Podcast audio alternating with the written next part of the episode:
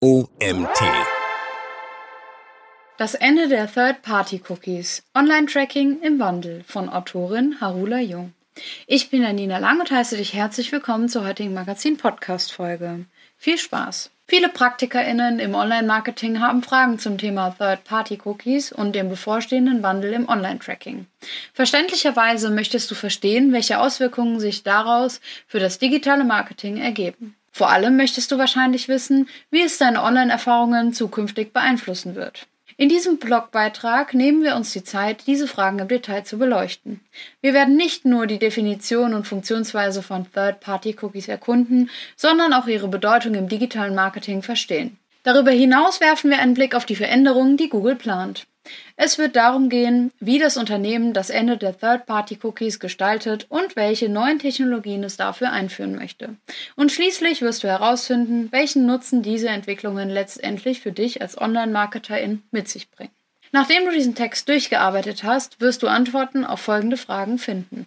Was genau ist die Definition und Funktionsweise von Third-Party-Cookies? Welche Bedeutung haben Third-Party-Cookies im Kontext des digitalen Marketings? Wie funktionieren Third-Party-Cookies und welche Erkenntnisse können daraus abgeleitet werden? Wie unterscheidet sich die Funktionsweise der Third-Party-Cookies von der der First-Party-Cookies und wie erfolgt das Tracking in beiden Fällen? Welche Risiken und Herausforderungen sind mit der Verwendung von Third-Party-Cookies verbunden und welche Rolle spielt dabei der Cookie-Banner? Auf welche Weise plant Google das Verfahren der Third-Party-Cookies abzuschaffen und durch welche neuen Technologien will das Unternehmen sie ersetzen? Inwiefern profitiert der Nutzer bzw. die Nutzerin von diesen Veränderungen und der Abschaffung der Third-Party-Cookies? Welche Schritte müssen MarketerInnen unternehmen, um ohne Third-Party-Cookies auszukommen? Und welche Alternativen gibt es für Tracking-Methoden, die nicht auf Third-Party-Cookies basieren? Geschichte und Entwicklung der Third-Party-Cookies. Die Anfänge der Cookies. Die Geschichte der Cookies beginnt in den frühen Tagen des Internets, als Websites nach Möglichkeiten suchten, Informationen auf den Computern der Nutzerinnen zu speichern. Im Jahr 1994 führte Netscape erstmals Cookies ein, kleine Textdateien, die auf den Computern der Nutzer und Nutzerinnen abgelegt wurden. Ursprünglich dienten Cookies dazu, Informationen wie Spracheinstellungen und Login-Daten zu speichern und so die Benutzererfahrung zu verbessern. Was genau sind Third-Party-Cookies? Mit dem Wachstum des Internets und der Einführung von Online-Werbung entstand die Notwendigkeit, das Nutzerverhalten für verschiedene Webseiten hinweg zu verfolgen. Dies führte zur Entwicklung der Third-Party-Cookies. Im Gegensatz zu First-Party-Cookies, die von der besuchten Website selbst erstellt werden, werden Third-Party-Cookies von externen Drittanbietern platziert. Es handelt sich dabei ebenfalls um Textdateien. Besucht der User oder die Userin erneut die Website, kann der Bereitsteller der Third-Party-Cookies sie auslesen. Das ermöglicht es Werbetreibenden, das Verhalten der Nutzerinnen über verschiedene Domains hinweg zu verfolgen und umfassende Nutzerprofile zu erstellen. Sie sind ein wichtiges Hilfsmittel bei der Sammlung werberelevanter Informationen. Wie lange Third-Party-Cookies gespeichert werden, hängt jeweils vom eingesetzten Drittanbieter ab. First-Party-Cookies versus Third-Party-Cookies. First-Party-Cookies ermöglichen es Werbetreibenden, Werbung in Werbenetzwerke zu schalten und InternetnutzerInnen nur innerhalb ihrer eigenen Domain zu identifizieren. Diese Cookies verbessern die User Experience, indem sie Informationen wie Benutzername, Passwort und Einstellungen speichern. Im Vergleich dazu erfassen Third-Party-Cookies Daten über mehrere Domains hinweg. Das kann die Anonymität der SeitenbesucherInnen beeinträchtigen. First-Party-Cookies speichern Informationen über den Besuch auf einer Website und werden nur von dieser Website gelesen.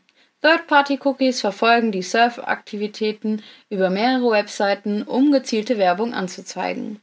Und First-Party-Cookies werden nur beim Besuch einer Website gespeichert. Third-Party-Cookies auch ohne Besuch der Website. So funktionieren Third-Party-Cookies. Ein Beispiel. Ein User oder eine Userin besucht die Website eines Online-Shops. Auf der Webseite ist ein Werbebanner von Google eingebettet. Google verwendet Third-Party-Cookies, um das Userverhalten zu verfolgen. Wenn der User oder die Userin das Werbebanner anklickt, wird das Cookie an den Browser des Users bzw. der Userin gesendet. Third-Party-Cookies können eine Vielzahl von Daten über einen User oder eine Userin speichern, darunter Standort, Endgerättyp, Interessen und Kaufgewohnheiten. Third-Party-Cookies können für verschiedene Zwecke verwendet werden, zum Beispiel für das Tracking des Userverhaltens auf sozialen Medien oder für die Bereitstellung von personalisierter Werbung auf anderen Webseiten. Third-Party-Cookies sind ein Datenschutzproblem, weil sie das Userverhalten über mehrere Webseiten hinweg verfolgen können. Browser bieten die Möglichkeit, Third-Party-Cookies zu blockieren. Third-Party-Cookies sind ein Datenschutzproblem, weil sie das Userverhalten über mehrere Webseiten hinweg verfolgen können. Browser bieten die Möglichkeit, Third-Party-Cookies zu blockieren. In Sachen Datenschutz sind Third-Party-Cookies eine Herausforderung. Die Funktionsweise von Third-Party-Cookies wird von Datenschützern und Datenschützerinnen kritisch betrachtet, weil sie die Anonymität der Nutzerinnen gefährden. Vorgaben der Europäischen Union und die deutsche Datenschutzgrundverordnung regulieren das Datentracking E-Privacy. Website-BetreiberInnen müssen über Cookie-Banner die Zustimmung der NutzerInnen einholen, bevor sie bestimmte Daten erheben. Ansonsten müssen sie die entsprechenden Funktionen blockieren. Die DSGVO hat schrittweise zu einem Rückgang des Einsatzes von Cookies geführt, insbesondere von Third-Party-Cookies. Seit dem Inkrafttreten der DSGVO am 25. Mai 2018 sind in Europa strenge Standards für die Datenerhebung und Verarbeitung vorgeschrieben. Die DSGVO verpflichtet Unternehmen von einer Datenerhebung zu folgendem. Die klare Zustimmung der Nutzerinnen einholen.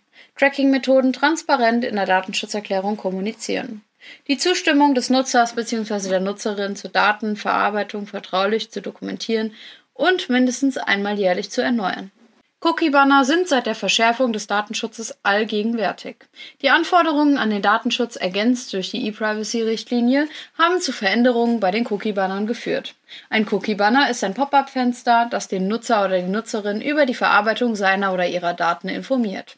Früher galt das Opt-out-Verfahren als ausreichend. Hier war die Zustimmung des Nutzers bzw. der Nutzerin im Banner voreingestellt und er oder sie musste diese, falls gewünscht, deaktivieren. Heute ist das Opt-in-Verfahren üblich, bei dem der Nutzer oder die Nutzerin aktiv der Nutzung von Tracking-Cookies zustimmen muss. Dieses Verfahren betrifft nur Third-Party-Cookies. First-Party-Cookies hingegen gelten als technisch notwendig und bei ihrer Verwendung werden keine Daten an Dritte weitergegeben. Darum gibt es hier nicht die Vorgabe, dass der Nutzer oder die Nutzerin ihrer Verwendung aktiv zustimmen muss. Diese Regulierungen stärken die Kontrolle des Nutzers bzw. der Nutzerin über seine bzw. ihre Daten. Das gilt insbesondere seit Einführung des Opt-in-Verfahrens. Die breite Verwendung von Third-Party-Cookies und personenbezogenem Marketing wird dadurch allerdings erschwert, denn viele Nutzerinnen sind nicht bereit, dem aktiv zuzustimmen. Wie kann ich die Third-Party-Cookies auf meiner Website identifizieren? Prüfen, ob eine Website Cookies verwendet, ist ziemlich einfach. Egal ob man Chrome, Firefox oder Safari verwendet, man kann bei diesen Browsern direkt die Cookies einer Website anzeigen lassen. Auch die jeweiligen Entwickler-Tools bieten einen Einblick in den Speicher und die verwendeten Cookies. Alternativ ermöglichen Online-Services wie Cookiebot und Cookie Metrics eine schnelle Überprüfung. Diese Tools zeigen detaillierte Informationen über Cookies, Anbieter, Ablaufdatum und Zweck. Warum ist das wichtig? Die Überprüfung der eigenen Website auf Datenschutzkonformität erfordert Kenntnisse über verwendete Cookies. Transparente Aufklärung, Opt-in-Verfahren und eine übersichtliche Cookie-Genehmigung tragen zur Rechtssicherheit bei. Nur so lassen sich die aktuellen Anforderungen an den Umgang mit Cookies erfüllen. Alternative Tracking-Methoden. Ein Überblick. In der Welt des Online-Marketings sind Tracking-Methoden unverzichtbar. Seit Third-Party-Cookies mehr und mehr in der Kritik stehen, spielen alternative Ansätze wie Fingerprinting, E-Tags, Common IDs und Pixel-Tracking eine zunehmend wichtige Rolle. Jede Methode hat ihre spezifischen Eigenschaften und Herausforderungen für das Online-Tracking. Hier ein kurzer Überblick darüber, wie diese Ansätze funktionieren und welche Auswirkungen sie auf die Privatsphäre und das digitale Marketing haben können. Fingerprinting, insbesondere Device und Canvas Fingerprinting, dient als moderne Alternative zu Cookies. Hierbei wird ein einzigartiger Fingerabdruck aus übermittelten Informationen wie Betriebssystem, Browser, Viewport-Größe usw. So erstellt. Diese Methode ist weniger präzise als Cookies und wird von Firefox und Safari unterdrückt. Google distanziert sich aufgrund datenschutzrechtlicher Bedenken ebenfalls von Fingerprinting. E-Tags sind eindeutige IDs, die im Browser-Cache gespeichert werden und SeitenbesucherInnen verfolgen. Diese Cookieless Cookies können nicht durch das Blockieren von JavaScript oder das Ablehnen von Cookies außer Kraft gesetzt werden. Das Abschalten oder Löschen des Browser-Caches blockiert oder löscht jedoch dieses E-Tag. Common IDs werden bei Webinhalten und Registrierung mit Login verwendet. Jeder Nutzer bzw. jede Nutzerin erhält bei der Registrierung eine Identifizierungsnummer, die ihn oder sie später eindeutig erkennbar macht. Pixel Tracking wird oft zur Messung von wünschenswerten Marketingereignissen wie Conversions verwendet, beispielsweise bei Facebook. Dabei wird ein Tracking-Pixel im HTML-Code platziert, das den Seitenanbieter bei erfolgreicher Conversion benachrichtigt. Pixel Tracking ist zuverlässig und lässt sich nur durch Deaktivieren der Anzeigefunktion von Bildern im Browser unterbinden. Das Ende der Third-Party-Cookies. Die jüngsten Entwicklungen deuten eindeutig darauf hin, dass das Zeitalter der Third-Party-Cookies seinem Ende entgegengeht. Für den verbreiteten Browser Google Chrome soll die Unterstützung für Third-Party-Cookies 2024 nach und nach eingestellt werden. Solche Entscheidungen sind sowohl von Datenschutzbedenken als auch von der steigenden Nachfrage nach mehr Transparenz und Kontrolle über persönliche Daten beeinflusst. Welche Zukunft hat das Tracking? Die Abschaffung von Third-Party-Cookies zwingt die Branche, alternative Tracking-Methoden zu entwickeln. Neue Ansätze, darunter serverseitiges Tracking und nutzerfreundliche First-Party-Cookies, gewinnen an Bedeutung. Unternehmen und Werbetreibende sind aufgerufen, sich auf diese Veränderungen vorzubereiten und innovative Lösungen zu entwickeln, die sowohl den Datenschutz als auch die Effektivität von personalisierten Marketingmaßnahmen berücksichtigen. Die Entwicklung von Alternativen zu Third-Party-Cookies ist noch in vollem Gange. Es ist noch nicht sicher, welche Technologien sich schlussendlich durchsetzen werden. Google plant, Third-Party-Cookies nach ihrer Abschaffung durch alternative Technologien zu ersetzen. Die Initiative, die Google als Privacy Sandbox bezeichnet, hat das Ziel, personalisierte Werbung und das Tracking von Nutzeraktivitäten zu ermöglichen, ohne dabei die Privatsphäre der Nutzerinnen zu gefährden.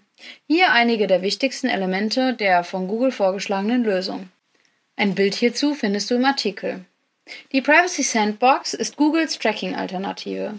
Mit der Privacy Sandbox reagierte Google auf die regulatorischen Anforderungen im Zusammenhang mit dem Schutz der Online-Privatsphäre und den wachsenden Druck, sie ernsthaft mit einzuhalten. Google will damit die Notwendigkeit von Third-Party-Cookies überwinden. Gleichzeitig zielt das Unternehmen nach eigenen Angaben so darauf ab, die Privatsphäre der Internetnutzerinnen zu schützen. Die Privacy Sandbox verwendet verschiedene Technologien, um die Kommunikation zwischen Webseiten und Browser zu beschränken. Die Möglichkeiten für personalisierte Werbung soll jedoch erhalten bleiben. UserInnen können personalisierte Werbung über die Einstellungen in Chrome allerdings auch blockieren. Die Sandbox besteht aus einer Reihe von APIs, die es ermöglichen, Werbetreibenden und Publishern relevante Informationen zur Verfügung zu stellen, ohne dabei individuelle Nutzeridentitäten offenzulegen. Die neue Federated Learning of Cohorts Technologie von Google scheiterte wegen Gegenwind. Ein erster konkreter Versuch zur Umsetzung der Privacy Sandbox war Federated Learning of Cohorts. Damit stieß Google auf Widerstand und Proteste.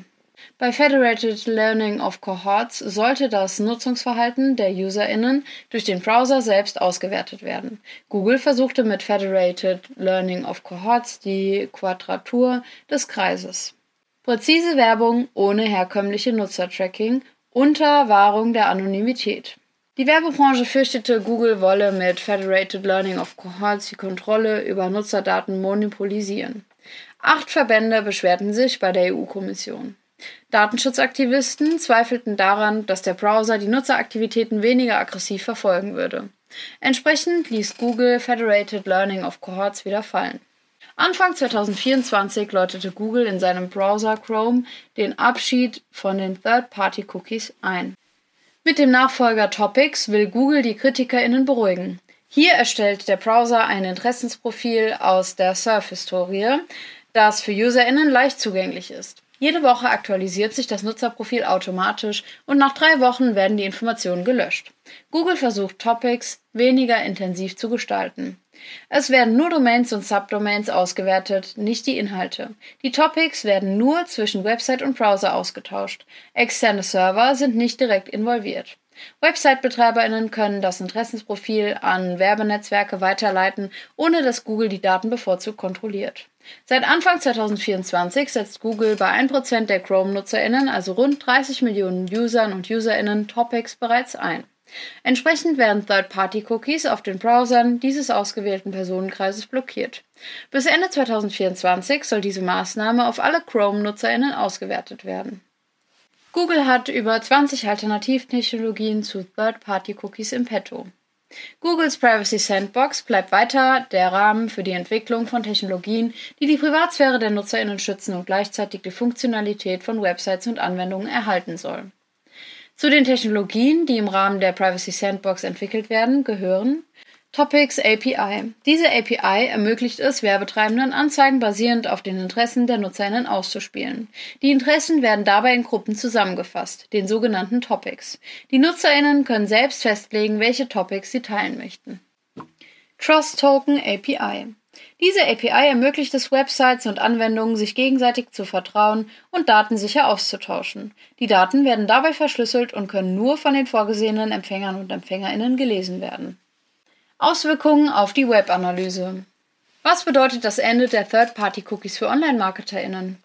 Die beruhigende Erkenntnis, es gibt schon mehrere Webanalyse-Alternativen, die ohne den Einsatz von Third-Party-Cookies arbeiten und dennoch nützliche Einblicke in das Nutzerverhalten bieten. Sie greifen auf recht verschiedene Ansätze zurück, darunter Server-Protokollanalyse, JavaScript-Tracking und andere datenschutzfreundliche Methoden. Datenschutzrichtlinien und Bestimmungen sollten bei der Auswahl einer Web-Analyseplattform unbedingt berücksichtigt werden. Die wichtigsten Tools im Überblick. Matomo, ehemals Pivik. Matomo ist eine Open-Source-Werbeanalyseplattform, die es Website-Betreibern und BetreiberInnen ermöglicht, ihre Daten selbst zu hosten. Sie betont Datenschutz und ermöglicht umfassende Analysefunktionen ohne den Einsatz von Drittanbieter-Cookies. GoAccess. GoAccess ist ein Echtzeit-Log-Analysator, der Webserver-Protokolle verwendet, um detaillierte Analysen bereitzustellen. Da das Tool auf Serverprotokollen basiert, umgeht es die Notwendigkeit von Cookies. Fathom Analytics. Fathom ist eine einfache und datenschutzfreundliche Web-Analyse-Plattform. Sie verwendet keine Cookies von Drittanbietern und bietet dennoch wichtige Einblicke in Besucherstatistiken. Clicky. Clicky ist eine Echtzeit-Web-Analyse-Plattform, die auf JavaScript und Blog-Dateien basiert. Es bietet detaillierte Informationen über Benutzeraktivitäten, ohne auf Third-Party-Cookies zuzugreifen. Woopra. Woopra ist eine Customer Journey Analyse-Plattform, die auf Echtzeitdaten setzt. Sie verwendet First-Party-Cookies und betont die individuelle Kundenverfolgung ohne den Einsatz von Drittanbieter-Cookies. Heap Analytics. Heap ermöglicht die Erfassung von Nutzerdaten ohne den Einsatz von Cookies. Es konzentriert sich auf das Sammeln von Ereignissen und Interaktionen auf der Website. ShineNet. ShineNet ist eine selbstgehostete Webanalyse-Plattform, die ohne Cookies auskommt. Sie basiert auf Serverlogs und bietet grundlegende Analysen.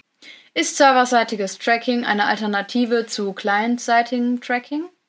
Serverseitiges Tracking ist eine Methode der Webanalyse, bei der die Verfolgung und Analyse von Nutzeraktivitäten auf einer Website nicht ausschließlich auf der Client-Seite im Browser des Nutzers oder der Nutzerin erfolgt, sondern auch auf dem Server, auf dem die Website gehostet ist. Im Gegensatz zum herkömmlichen clientseitigen Tracking, bei dem der Browser des Benutzers bzw. der Benutzerin für das Sammeln von Daten verantwortlich ist, erfolgt beim serverseitigen Tracking ein Großteil der Verarbeitung auf dem Server selbst. Es ist jedoch wichtig zu beachten, dass serverseitiges Tracking nicht für alle Anwendungsfälle geeignet ist. Einige Analysemöglichkeiten, die auf clientseitigen Informationen basieren, könnten bei dieser Methode eingeschränkt sein. Die Wahl zwischen serverseitigem und clientseitigem Tracking hängt von den spezifischen Anforderungen, den Datenschutzbestimmungen und den Zielen der Website ab. Maßnahmen für die Zukunft. Um zukunftssicher zu agieren, sollten Website-BetreiberInnen unbedingt alternative Tracking-Methoden in Erwägung ziehen, die nicht auf Third-Party-Cookies beruhen. Das kann zum Beispiel serverseitiges Tracking sein, das nicht von Browser-Restriktionen betroffen ist. Die Benutzung von Google Analytics 4 mit Machine Learning-Modellen kann helfen, Lücken in den Daten zu schließen. Die Weiterentwicklung des Technologiestacks ist entscheidend dafür, die Auswirkungen zu bewältigen, die das Ende der Third-Party-Cookies mit sich bringt. MarketerInnen können dafür verschiedene Maßnahmen ergreifen. Investition in First-Party-Daten. MarketerInnen sollten verstärkt auf den Aufbau und die Nutzung von First-Party-Daten setzen. Durch direkte Interaktionen mit den Nutzern und Nutzerinnen können sie so wertvolle Informationen für personalisierte Marketingstrategien sammeln. Implementierung von Opt-in-Mechanismen. Um den steigenden Datenschutzanforderungen gerecht zu werden, sollten MarketerInnen klare Opt-in-Mechanismen einführen. Das bedeutet, dass NutzerInnen explizit zustimmen müssen, bevor persönliche Daten für Werbezwecke verwendet werden. Entwicklung von privacy-freundlichen Tracking-Methoden. MarketerInnen können alternative Tracking-Methoden erforschen, die die Privatsphäre der NutzerInnen respektieren. Dazu gehören Ansätze wie Trust Token API oder andere privacy-freundliche Technologien, die auf aggregierten Daten basieren.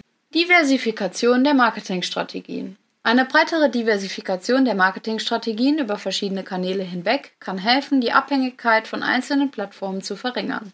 Dies könnte die Zusammenarbeit mit verschiedenen Publishern und Plattformen einschließen. Entwicklung von Content-Marketing-Strategien. Content Marketing wird wichtiger, um organische Reichweiten und Engagement zu steigern.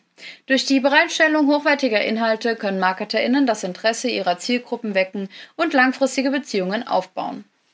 Analyse von Kundeninteraktionen. MarketerInnen können verstärkt auf die Analyse von Kundeninteraktionen setzen, um wertvolle Einblicke in das Nutzerverhalten zu gewinnen.